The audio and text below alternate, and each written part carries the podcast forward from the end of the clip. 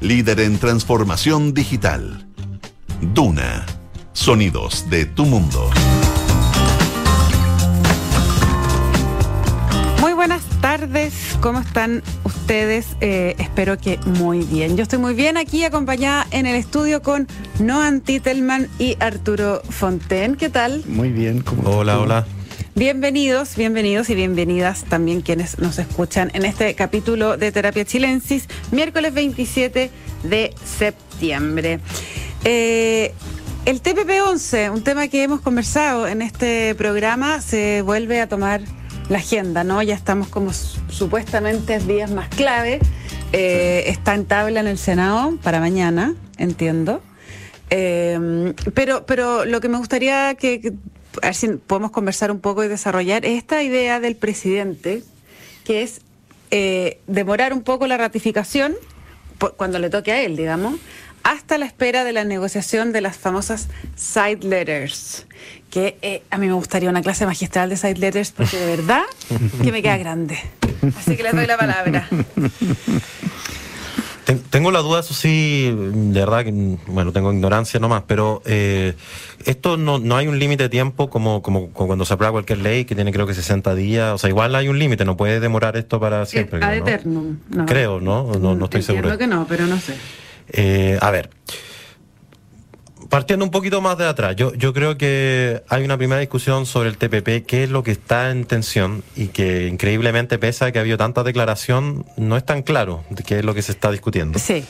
Eh, Por eso me gustaría una, una explicación así, eh, como dice Matías del Río, la pelota al piso. No, y bueno, y no, ha aportado, por ejemplo, que mi partido, Revolución Democrática, para sacar una declaración que podría haber sido un tuit, sacó dos planas con cinco puntos, ese, ese gusto por las declaraciones largas, que es un resabio de la época con fecha. yo la vi y dije, ¿dónde está Noam Titelman? Que, que, no fue a decir, oye, por favor, 140 caracteres. La síntesis ahí vale oro, y además porque uno termina abriendo miles de flancos y hablando de miles de temas y, o sea, al final ese comunicado realmente podría haber sido un tweet. Y, creo que además se metieron unas cosas que, en fin, yo no, estoy de acuerdo con todo. Em, pero en el fondo parece ser que el tema que está en tensión todavía en, en, a nivel político es esto de los tribunales y si es que hay cosas en el TPP que no permitirían hacer ciertas reformas legales.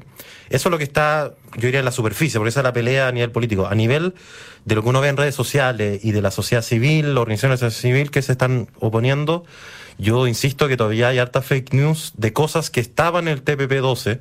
Yo creo que una parte del problema es que poco han querido reconocer, y yo, en mi opinión, pero el TPP-12 era un muy mal negocio para Chile, porque eh, incluía una serie de medidas bien controversiales, bien complicadas, cosas que imposible que hubiesen sido aprobadas en el Congreso por sí solas, no dentro de un acuerdo. Pero todas esas cosas se sacaron cuando se salió de Estados Unidos. Entonces puede ser un poco estéril no sé, de llorar sobre la leche derramada, pero, pero me parece que era un muy mal acuerdo que, por suerte, eh, por distintos motivos, se sacaron varias de las cosas malas. Temas de derecho intelectual, de uso de Internet y otras cosas más. Entonces, ahora lo que va quedando es esto, de qué, tan, qué tanto rigidiza la legislación la firma del TPP-11. Y ahí hay dos cosas. Uno es lo que aparece de medidas de resguardo para la inversión, de cosas que se pueden hacer de reforma. Y el segundo es en caso de discrepancia con los inversionistas, ¿quién dirime en esos casos? Sobre lo primero y sobre lo segundo, yo debo admitir que no me queda para nada claro que hay algo muy distinto de lo que hay en otros tratados de libre comercio. O sea, eh, el tipo de resguardos que hay para proteger la inversión privada se parece mucho a lo que tenemos ya en otros tratados de libre comercio y los tribunales ad hoc que ¿Eso es lo que es las side letters? ¿En los tribunales a, los que van en, el uno a uno? Sí, porque lo, que pasa que a ver, ojalá hubiese alguien más experto que yo, porque yo obviamente no soy ni abogado internacionalista y esto es parte del problema. Yo creo que hay muchos que, un poco chantas, que se han metido en este debate y ha habido mucho humo y poco entrar en materia, hay que picar en detalle. Pero eh, una opción es que la diferencia la dirima eh, el CIADE, que es el organismo internacional que en general dirime este tipo de, controversias, que depende del Banco Mundial, en fin. Y muchos de estos tratados, y me gustaría yo no soy experto, entonces la verdad que no lo sé bien por qué, pero muchos de estos tratados, en vez de eso, tienen eh, eh, tribunales ad hoc. No solo el TPP, también el Tratado de Comercio con Estados Unidos y qué sé yo. Y hay algunos que reclaman que esos, esos tipos de tribunales tienden a ser eh, más pro-inversionistas que, por ejemplo, los del CIAE ese es básicamente el argumento si uno tuviera que, sacar todas las otras declaraciones o sea, del es una antiimperialismo. Es una no sé qué. desconfianza en los tribunales que están como usualmente establecidos para resolver este tipo de controversias. Eh, o sea, que están. No, no son los del CIAE, son los de ad hoc. A este, el TPP dice específicamente, así se van a elegir los jueces, hay que hacer un listado de dónde van a salir los, los que van a dirimir esa diferencia. Uno, no, uno lo nombra el Estado, me parece, otro los privados y el tercero se sortea entre un listado y una cosa así. Hay un sistema para elegir los tribunales que, que, que se van a conformar en caso de que hubiese discrepancia. y esa conformación es lo que se estima que puede ser Y- como pro, pro inversionista. Eso, eso es lo que le están en contra, eso es lo que alegan exactamente, que esa conformación sería pro, pro inversión. Ahora es parecida a la que hay en otros tratados de libre comercio que ha firmado Chile, no, no es muy distinta, me parece que la de Estados Unidos tiene algo parecido, por ejemplo. Eh, entonces, bueno, esa discusión, eh, ok, pero, pero, pero si uno le saca toda la parte del TPP-12, que yo creo que eso efectivamente hay en tema de lo que, claro.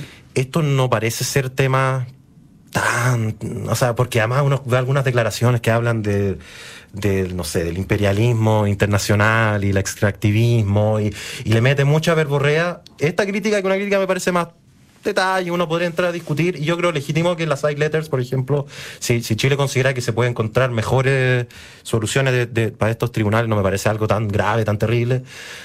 Yo había leído por ahí que algunos países probablemente no, no tengan mayores problemas con firmarla, el problema es que va a haber otros que a lo mejor sí. En fin, eh, eh, me parece a la discusión, pero eso no se corresponde con el tono que después hay en el debate, como que el TPP-11 va a traer, no sé, el imperialismo en, en- en- en forma de contrato, básicamente. ¿Tú, Arturo, cómo lo A ves? ver, eh, mira, es muy clara la explicación de Noam. Yo- lo único que yo ag- agregaría es que lo que se busca a través de estas side letters es que este mecanismo de solución de controversia no rija para Chile. Es decir, que los que firmaron el tratado y se someten a estas normas excluyan a Chile, por petición de Chile, de este mecanismo de resolución de, de- de resolución de controversia. ¿Cómo? No lo entiendo. Del mecanismo ad hoc. Del, Del mecanismo- ¿Pero por qué lo excluyen? O sea, lo que quieren es hacer otro. Claro, pero Chile quedaría excluido del mecanismo del tratado. Ya. ¿Me explico? O sea, tendría una condición especial. Sería Sí. una condición especial. Entonces, eso le daría al Estado de Chile mayor poder versus los eventuales inversionistas. Ahora, eso es lo que Chile estaría buscando, lo que el gobierno a través de estas side letters estaría buscando. Ahora, lo que yo pienso es que ese es un mal negocio para Chile, porque, porque resulta que esas cláusulas van a valer y regir para México, para el Perú, para Australia, para Vietnam, para Japón, Canadá. para Gran Bretaña si entra, para Canadá, para, para Uruguay si entra, para China. Entonces, ¿por qué las inversiones van a ir a Chile? Que, donde las, las o sea, inversiones van a tener una, menos una garantías. traba, traba de competitividad. Claro, perdemos competitividad para atraer la inversión extranjera al modificar esa cláusula. Entonces, dado lo que es Chile, que es un país muy marginal en la economía del mundo, eh, por ejemplo, en minería, eh, los, los grandes inversores mineros no tienen por qué invertir en Chile, pueden invertir en Australia, pueden invertir en Canadá, pueden invertir en Estados Unidos, y lo están haciendo, en, en África. O sea, eh, ¿por qué Chile se, se, se va a, a regodear, por así decirlo, y va a tener este estatus especial? que debilita la posición de los inversores extranjeros. Fíjate que Gran Bretaña está dispuesta a aceptar esto y no Chile. Entonces, Japón lo acepta y no Chile. Entonces, yo te diría, me parece que es Chile el que pierde con esa propuesta. O sea, em- esa es la posición también que han fijado los ex cancilleres. Los ex cancilleres de. De la bueno, todos han sido, el de- claro, de la concertación en el último tiempo, los de la derecha igual. Pero, pero es verdad que es curiosa la lógica, eh, porque uno puede tener ciertas pretensiones legítimas, pero cuando tú ves que eh, países que son mucho más grandes, que tienen mucho más eh, carrete en este tipo de decisiones y que ideológicamente no son tan distintos. O sea que hay, o sea, el modelo de eh, Nueva Zelanda, Canadá, que están dentro y sin, sin trauma. Entonces, eh, es... Perú, eh, Vietnam. Claro, es curioso ver que por qué, por qué se genera, cuál es la el razonamiento detrás de eso. Pero a mí me da la impresión de que aquí se ha producido un parteaguas ¿ah? eh, importante que está produciéndole problemas al gobierno en su propia coalición, por lo que sabemos en el comité político hubo discusiones bien francas. Eh, aparentemente eh, hubo ministros que se jugaron por el TPP-11 y, y otros que no. Eh, eh, en fin, la situación es tensa y, yo creo que lo que está aquí en juego es como, eh, a ver, tiene un valor como político importante. Eh, en el fondo es si Chile va a seguir en una postura pro libre comercio, puesto en términos básicos, o no, digamos. Y a mí me da la impresión de que hay una parte de, del Frente Amplio, del PC, que quisieran una forma de proteccionismo que no está bien definida en qué consiste. Ahora, estos países tienen políticas industriales, los que están, por ejemplo, Australia incentiva la minería activamente desde el Estado eh, y financia, por ejemplo, exploración minera, cosas así, subsidia la exploración minera. O sea, esto no es una especie de tratado laissez-faire así que, que, no permita que el Estado haga nada. Pero, pero claro, en todo caso es un, es un freno a ciertas cosas como todo tratado, porque en ningún tratado tú puedes obtenerlo todo, tienes que ceder algo a cambio de otras cosas. Entonces, claro que hay cosas que no se pueden hacer, pero fíjate que la cantidad de países que lo van, que aceptan esto es lo que a mí me parece que es el argumento de fondo, digamos, y los que quieren entrar, como Uruguay, por ejemplo, no sé, o Gran Bretaña. Sí, no, a ver, yo creo que lo, que decía Arturo, hay un costo y un beneficio de cualquier medida que se tome. Eh, pero eso siempre es cierto con la inversión extranjera. O sea, estamos pero, pero también me parece legítimo que algunos consideren que eh, vale la pena tener tribunales, otro tipo de tribunales. No, no me parece que eso sea digamos, algo que uno rechace, o sea, alguien perfectamente puede estar a favor de una inserción en el mercado internacional y al mismo tiempo creer que tiene que haber tribunales, que no sean estos tribunales, que sean distintos a eso. Creo, pero es una discusión que se puede dar incluso eh, ratificando el acuerdo, ¿no? Con, con side letters, ¿no? Creo que, que, es legítima y es una segunda discusión. Pero hay otro tema que también ahí tocó Arturo, que es que es lo que está pasando entre las coaliciones de gobierno. Y yo yo lo veo también muy reflejado, por ejemplo, en la Declaración de Revolución Democrática, que decía en el primer punto se hay que rechazar este acuerdo y en el segundo punto, cuando se apruebe, hay que ir por las side letters. Claro. Eh, es las contradicciones permanentes. Y me parece que lo que está ocurriendo es que cuando uno es un partido oficialista, a ver, cuando los partidos pequeños en oposición pueden legítimamente decidir votar a favor o en contra de algo porque quieren incidir en el debate, porque quieren poner un tema en la palestra, porque quieren dejar un precedente, pero cuando uno es gobierno, esos votos testimoniales no valen nada. Nadie le va a agradecer a un partido de gobierno que haya votado en contra, más encima probablemente se apruebe el, acuerdo. O sea, yo creo que ahí hay un desajuste muy extraño en que una de las las coaliciones, un grupo dentro de la coalición de gobierno, está, va a terminar generando una derrota autoinfligida, porque ahora resulta que si se aprueba o si se rechaza el TPP, en cualquiera de los dos casos, es una, pareciera que se va a ver como una derrota para el gobierno, porque alguno de los sectores no, no va a estar feliz con eso. No sé, ahí, creo que hay, hubo una estrategia media extraña o, creo que no ha estado en sintonía con lo que significa estar en la moneda. O sea, como que no, no, no, no, no, no, no entiendo defender una posición que se sabe que se va a perder. Es algo que que, implica quizás mayor responsabilidad, dices tú, cuando se está, cuando uno soporte el, del, gobierno. Exacto, y lealtad también. Es como cuando algunos diputados del, de, bueno, de la coalición no votaron a favor del estado de excepción, que era lo que el gobierno está proponiendo. O sea, no sé, hay un mínimo de, de, ordenamiento de la casa y erradamente yo creo que piensan que alguien va a reconocer ese gesto, pero yo creo que la mayoría de la gente solo muestra desorden, no, no, no, porque no. pero yo lo interpreto como, como un como un esfuerzo para presionar al presidente Boric. Eh, de tal manera que, que, logre que esto se frene, ¿no? Porque lo que están planteando es que esto no sería oportuno, que sé A mí ese es otro argumento que se ha dado, que me parece un argumento curiosísimo, porque en este momento, cuando estamos enfrentando un próximo año donde vamos a tener una contracción económica muy seria, lo que más necesitamos es inversión y esto va en la dirección de dar una señal pro inversión.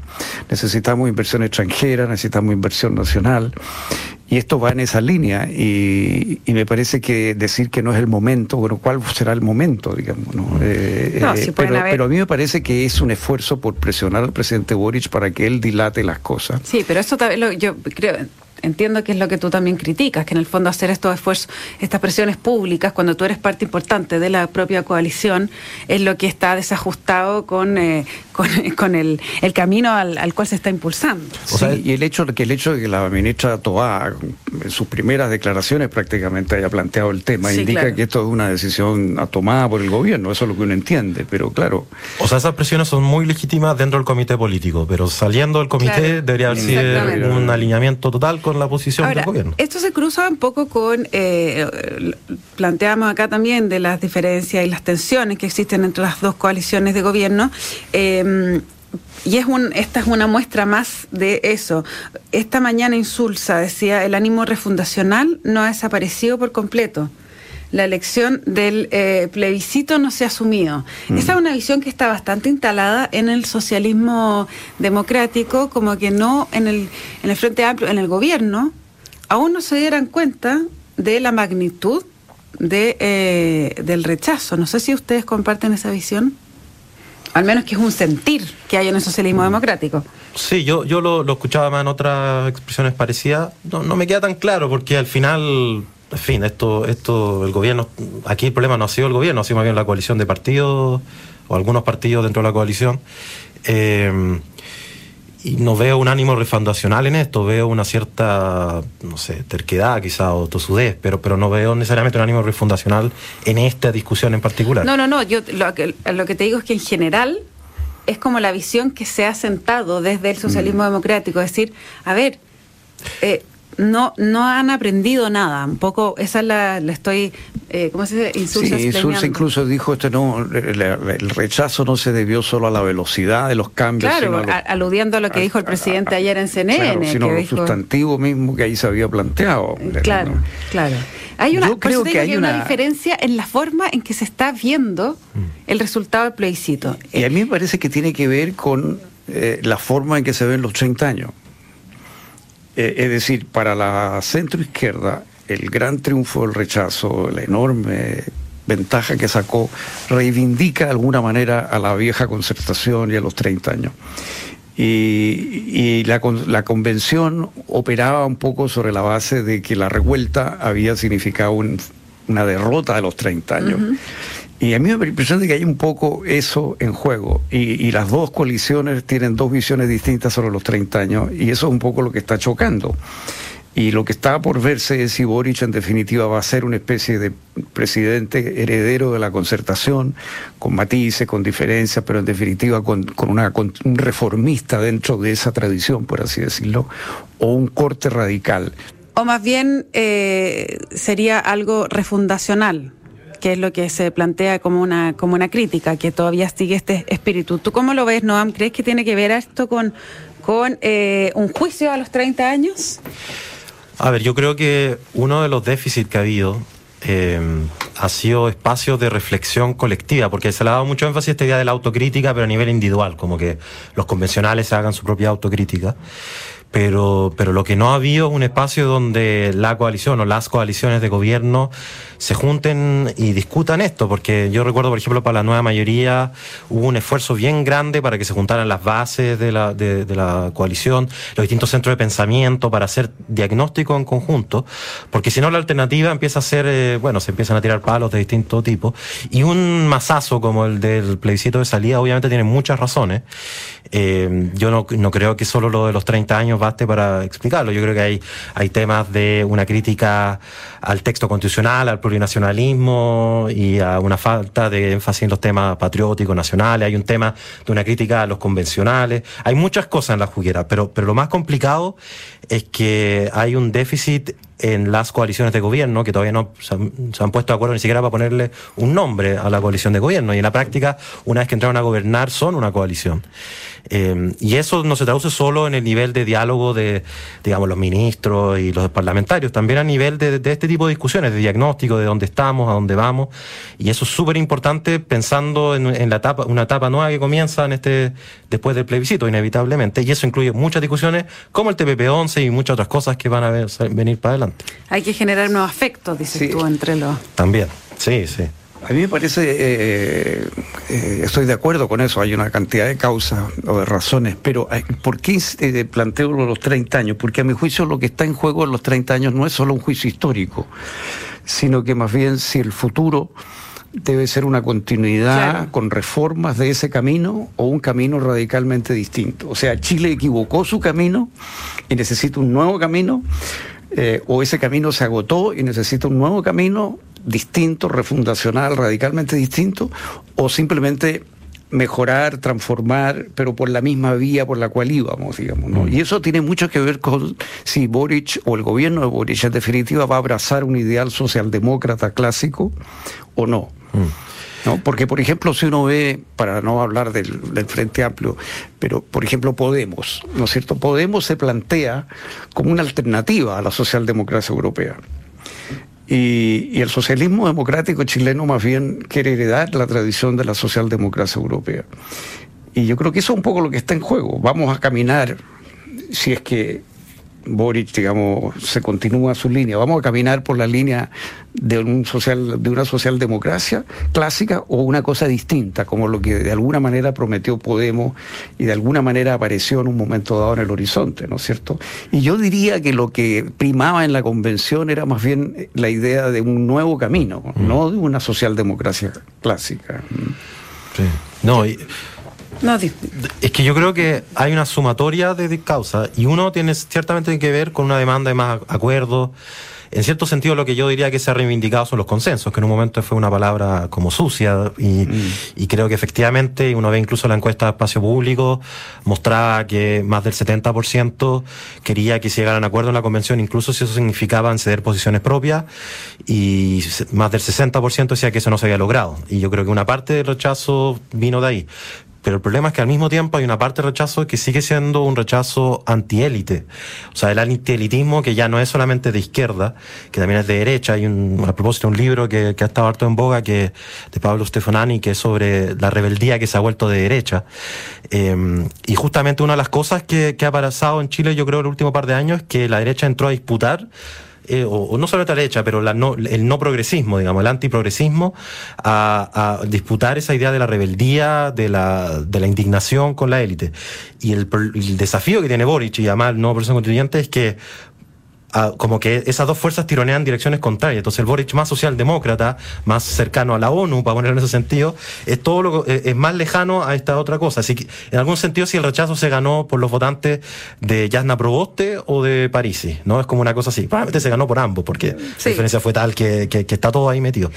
Y yo creo que esas dos fuerzas están en tensión y empujan para direcciones contrarias al proceso constituyente, pero también al gobierno en algún sentido. Oye, ya que lo, nombras, eh, me gustaría en los minutos que nos quedan saber su, su reflexión sobre esta idea de los bordes los bordes de un nuevo proceso constituyente que eh, ha puesto Chile Vamos y que está en la negociación, que esta semana ya se juntan de nuevo los partidos para ver cómo sigue ese proceso. ¿Tiene que tener bordes o no? Bueno, algunos bordes tiene que tener. A mí me, gustó la expresión que dijo Macaya cuando dijo... Hasta una hoja. hasta una hoja en blanco tiene bordes, digamos, está bien. Eh, la pregunta es si son bordes más bien procesales o bordes muy sustantivos y hasta dónde llevar esto. Porque claro, si los bordes son demasiado sustantivos, es una convención que queda muy limitada y se corre el riesgo de que los convencionales electos decidan que en ellos radica el poder constituyente y se salten estos, estos bordes o esto termine en la Corte Suprema, judicializado. Entonces, hay, hay una tensión ahí, lo conversábamos el otro día con, el constitucionalista Jorge Correa, ¿verdad? Eh, queremos una constitución mínima, lo más neutra posible, o queremos una constitución que garantice una serie de derechos que la mayoría de los cuales hoy día ni siquiera están en la Constitución, sino que están más bien en las leyes. Claro, pero lo que ellos plantearon fue bastante concreto. Sí, y bastante, sí, y bien sustantivo. Y bien sustantivo, o sea, el, eh, derecho... Y debería pasado para la punta también. No, o sea, supongo que es una posición negociadora. Sí, yo espero, porque realmente era, era poner el programa en la Constitución, incluso más que la Constitución actual en algún A eso voy. Es, muchas de esas normas hoy día están a nivel de la ley orgánica, pero no de la Constitución. Por ejemplo, el sistema previsional no está definido en la Constitución. Pero políticamente, eh, mi, duda es, eh, políticamente Chile Vamos está en un momento muy bueno. ¿Ya? Porque ganó el rechazo, dirán que no es de ellos, efectivamente no es de ellos, pero una buena parte, al menos por quedarse callado, es un poquito de ellos. Ya. Está en una buena posición para negociar eh, y como un poco dándole un aire nuevo a la, a la derecha, parecía, ¿no? Como una propuesta más distinta, más abierta. Mm. Salir con esto de los bordes, políticamente, ¿cuál es el análisis que ustedes hacen? ¿Es malo? Para, para Chile Vamos, digo. Es que yo tengo la sensación de que la derecha está, eh, claro, triunfante porque fue parte del, grupo del rechazo que ganó, no el único, pero fue importante pero está metida también en un zapato chino. Sí, porque, tienen, porque tienen la presión interna. Claro, porque yo veo, ahora, estas hemos analizado en el pasado las deficiencias de las encuestas, ¿no? Y, y eso hay que tenerlo en cuenta, pero yo veo que las encuestas últimas con las deficiencias que tienen, están indicando que casi hay un empate o una leve ventaja de la gente que quiere una nueva constitución versus la que quiere reformar la actual o quedarse con la actual. O sea, parecería que la población ha ido perdiendo su fe en que un cambio constitucional, una nueva constitución sea tan importante. Yo no he visto desagregado esto por tendencia política, pero mi sospecha es que los que, de los que no, desde ese 48, no sé cuánto, 47% de gente que no quiere una nueva constitución, yo sospecho que la derecha debe tener una parte importante de ese grupo. Sí, pero tiene un compromiso asumido de hacer una nueva constitución. Ese es lo que han asumido los dirigentes, pero deben estar ellos viendo que las bases están, o parte del, importante de su fase está pidiendo otra cosa. Entonces hay una tensión interna ahí. Pero yo lo miro a largo plazo, porque digo, bueno, hay una tensión interna de todas maneras, pero si tú, tú eres la dirigencia, prometes una nueva constitución, y de hecho hay gente que vota rechazo porque va a haber una nueva constitución porque le cree. Efectivamente, con todas las advertencias del otro lado, de la derecha, no, no lo van a hacer, lo van a hacer, ya, ok, va. Y resulta que después las bases piden otra cosa, eh, las encuestas empiezan a cambiar, la gente no quiere una nueva constitución. Ok, entonces, condiciones, bordes, no lo hacemos, vamos más lento. Al piso, como Pero ¿qué pasa con, digo yo, con eh, marco general, el prestigio de la política, cuando mm. pasan esas cosas? Bueno, esa es una gran pregunta. Ah, ¿Qué pasa cuando eh, se busca retomar el, el rol que debe tener los partidos? Eh, en la fe de la, de la gente, ¿no? Ese, es el gran problema. Y yo pienso que lo que se está buscando al poner estos bordes o estos contenidos mínimos es, eh, es eh, de alguna manera satisfacer a esas bases que están críticas del proceso y cumplir la palabra empeñada. Yo creo que aquí lo que, lo que debería ocurrir es que hubiera un pacto entre los partidos y ese pacto global, digo, no solo de la derecha, no va a poder ser lo que la derecha ha planteado en primera instancia. Tiene que haber una negociación. Allá va la cosa, digamos. Pero yo sigo esperanzado de que eso ocurra y que haya unos contenidos mínimos, realmente mínimos, y que den origen a una nueva constitución. Yo sigo pensando que eso es posible. o sea, todo indica que debería ser así y que ya están bastante conversados y que efectivamente se tiró con el tejo pasado la propuesta de la derecha. Pero, pero sí creo que el, la, maniobra es arriesgada cuando uno está en un punto alto. Sí, pero tú y, lo que es complicado es que pueda surgir por el, más a la derecha, te fijas, por el lado de los republicanos o algo parecido, un movimiento fuerte que diga no hagamos ninguna nueva constitución. Digamos. Noam.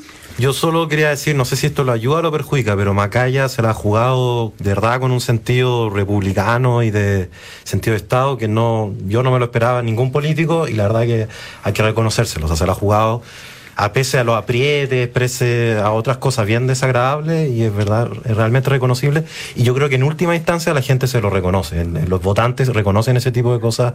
Así llegamos a tener un presidente de la República hoy día porque se la jugó, pese a que su, sector y los más ultra le dijeron que no había que hacerlo, firmó un acuerdo y en una de esas le ocurre algo parecido a los que se la juegan este acuerdo también. Sí, yo creo que Macaya y Chaguán eh, se, han comprometido de verdad, digamos.